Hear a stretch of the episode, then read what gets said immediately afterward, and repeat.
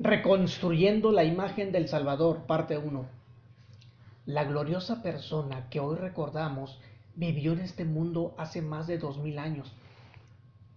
¿Cómo reconstruir, por ejemplo, las vidas de los héroes de nuestra independencia? ¿Qué forma válida existe hoy para reconstruir el aspecto de una persona tan lejana a nuestra época? Quiero mencionar algunas de ellas. ¿Qué recuerdos existen de tal persona? ¿Qué origen tienen esos recuerdos? ¿Los datos vienen de testigos confiables? Es interesante que a muchos se les puede recordar por los hechos que hicieron en vida, por las palabras que usaban, por lo que se escribió de ellos en base a testimonios de quienes vivieron o fueron contemporáneos a su época. Bienvenidos a este mensaje donde pretendemos aclarar la personalidad bella de quien hoy es recordado como el Salvador del mundo y lo haremos rastreando aquellos títulos o nombres descriptivos que la Biblia solo le aplica a él y no a ningún otro, y hasta donde se puede investigar, nadie se atreve a ponerse tales títulos en todo su significado glorioso, a menos que sea un blasfemo. Esto hace de nuestro Señor Jesucristo una personalidad única. Sondeando el título Emanuel, Dios con nosotros, Isaías 7:14, Mateo 1:23. El Dios invisible hecho visible. Juan 1:1 dice, en el principio era el verbo, el verbo era con Dios y el verbo era Dios. En el 14 dice, y aquel verbo fue hecho carne y habitó entre nosotros.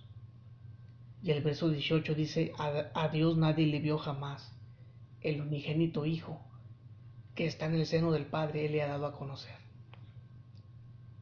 Así es que una primera verdad de este título, Emanuel, es que pienses en que el Dios invisible se hizo visible. El Dios distinto a su creación vino a su mundo. Juan 1.11 dice, a los suyos vino pero los suyos no le recibieron. El Dios de la gloria encarnado. 1 Timoteo 3:16 dice, indiscutiblemente grande es el misterio de la piedad. Dios fue manifestado en carne. El Dios que ya habitaba los cielos se hizo humano. Filipenses 2 del 1 al 5 nos dice, el cual siendo en forma de Dios, no estimó el ser igual a Dios como cosa a que aferrarse, sino que se despojó haciéndose siervo, es decir, hombre, y morir en la cruz. Dios ha venido con nosotros. Eso significa Emanuel. Dios ha venido con nosotros. Por tanto, aleja el ateísmo de tu vida el ateísmo es pretender creer que no existe Dios. Por el contrario, afirma tu corazón que tu fe en este Dios tiene sentido y que tu fe es poderosamente real y válida. Él ha venido con nosotros, por tanto, merece que le honremos. Él ha venido con nosotros, Así que Dios ha querido comunicarse con los seres humanos, por tanto, ha venido a comunicarse con sus seres creados. Hebreos capítulo 1, del 1 al 3, nos dice que Dios, habiendo hablado muchas veces y de muchas maneras en otro tiempo a los padres por los profetas, en estos postreros días nos ha hablado por el Hijo, el cual es la imagen y la sustancia de Dios. Él ha venido con nosotros, es por lo tanto un Dios que ha condescendido en misericordia a nosotros necesitados de Él. Sondeando el título La estrella resplandeciente de la mañana, segundo de Pedro 1.19, Apocalipsis 22.16.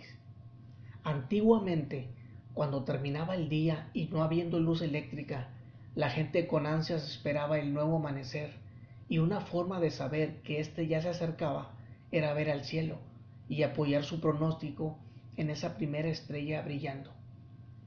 El apóstol Pedro, en el texto citado, habla de que el lucero de la mañana sale en los corazones de quienes son alumbrados por comprender el conocimiento de las escrituras sagradas de Dios. Lo que debe entenderse es que al ser alumbrados por la revelación de Dios, el creyente goza cada vez más de un creciente y sólido entendimiento que le transforma la vida, que le aleja del oscuro ignorar la voluntad divina. Pero cuando Jesús usa este título sobre sí mismo en Apocalipsis 22, 16, nos hace pensar en varias aplicaciones.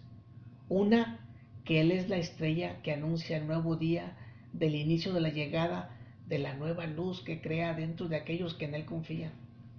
También que como Él es la primera estrella que anuncia el alba, entonces es a Él a donde la mirada de la fe del creyente debe ser continuamente posicionada en primer lugar, ya que trae la luz de la revelación que da guía y esperanza. El mundo, como marino navegante en las aguas de la duda, puede verlo a Él y recibir la luz necesaria para salir de tales tinieblas al poner su fe en Él y arribar así al puerto seguro de sus brillantes promesas. Reconozca cada uno de ustedes que escuchan esta prédica, cuánto debemos agradecer a Dios que nos ha dado una luz que alumbre nuestras tinieblas al andar. La Biblia dice de Cristo y el mundo, el pueblo que andaba en tinieblas vio una gran luz, y a los asentados en sombra de muerte, luz les resplandeció. Mateo 4:16. Sondeando el título La piedra angular. Mateo 21, 42, Efesios 2, 19 y 20. Aún nuestra tierra tiene su piedra angular puesta por Dios para darle estabilidad. Lea Job 38, 6. Este título, superpuesto a Jesucristo, es un recuerdo de que lo establecido por Dios es sólido. No importa que muchos traten de derribarlo, como es el caso de la primera cita referida, Mateo 21, 42 en donde la enseñanza que se extrae es de que los edificadores de su nación estaban saliéndose de la, voluntad divina al rechazarlo, según Mateo 21:44. Y deben saber también todos aquellos que le desprecian, que estarán edificando sus vidas en falsas esperanzas si continúan haciendo lo que estos. Busques edificar una vida sólida para ti y tu posteridad. Ven a Cristo, Pon toda tu fe en Él, único fundamento señalado por Dios y lo lograrás. Sé agradecido con Dios en este tiempo de tu vida que Él de nuevo se anuncia al recordarlo hoy como el verdadero fundamento para tu vida tan insegura y llena de temores que vives. ¿Ya eres parte de su iglesia? La segunda cita, Efesios 1, 19 y 20, nos dice que Cristo es el fundamento y la corona de la iglesia. Por tanto, dale la honra y devota obediencia que Él merece. Él sabrá llevar a sus hijos con seguridad a la gloria prometida. Por el paso del tiempo desde que Jesús nació, es posible que muchos de los que oirán o leerán este sermón tengan una imagen algo nublada o distorsionada de quien realmente Él es. Quizá hasta lo sientas lejano de ti como si su venida no fuera realmente importante. Quizá otros crean que es una mera tradición recordarle y que allí termina todo, y de nuevo vuelven a vivir en contra de la verdad que Él nos trajo y enseñó como el camino al cielo. Te invito a que le abras tu corazón. Él nació para darte perdón y salvación. Vino para mostrar que no estás olvidado de Dios. No esperes más. Llámalo Dile que deseas ver cumplido en tu vida el propósito por el cual Él vino al mundo.